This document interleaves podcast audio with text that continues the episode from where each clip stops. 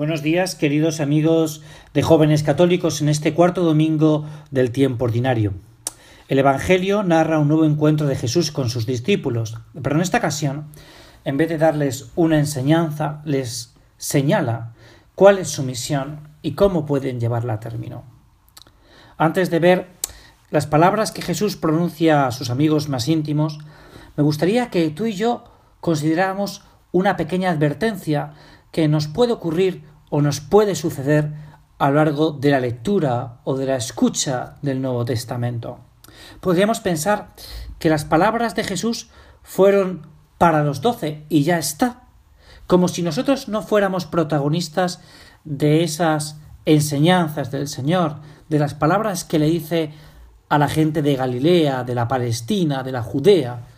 Y sin embargo, y no porque lo diga el Papa, sino porque siempre ha sido así dentro de la misión de la Iglesia, las palabras que escuchamos mañana de Jesús son súper actuales para ti y para mí.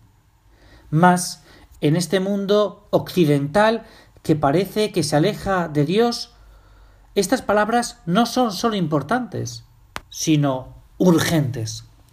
Las palabras que pronuncia Jesús a los apóstoles, a los discípulos, a los cristianos, porque todos estamos llamados a ser, como Jesús dice, la sal de la tierra y la luz del mundo, te las tienes que aplicar tú y me las tengo que aplicar yo. ¿Qué es lo que quiere decir?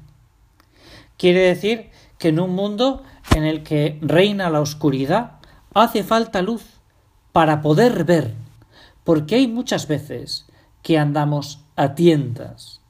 ¿Y cuál es la oscuridad? Y con esto nos vamos a quedar. Es una pena porque el Evangelio de este domingo es súper rico, pero tenemos el propósito de no pasar de esos dos o tres minutos. ¿Cuál es, la, cuál es esa oscuridad?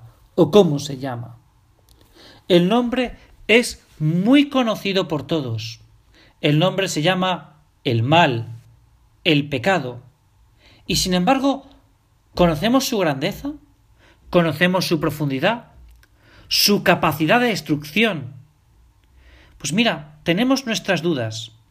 Tenemos muchas dudas de que no nos demos cuenta de que detrás de un enfado o de un no hacer lo establecido en el trabajo o en el estudio, en el, en el mirar a una mujer o un hombre como un objeto sexual, no se esconda el odio, la pereza o la lujuria que no hacen al hombre mejor, sino que lo hacen vivir en el ecosistema contaminado de la maldad.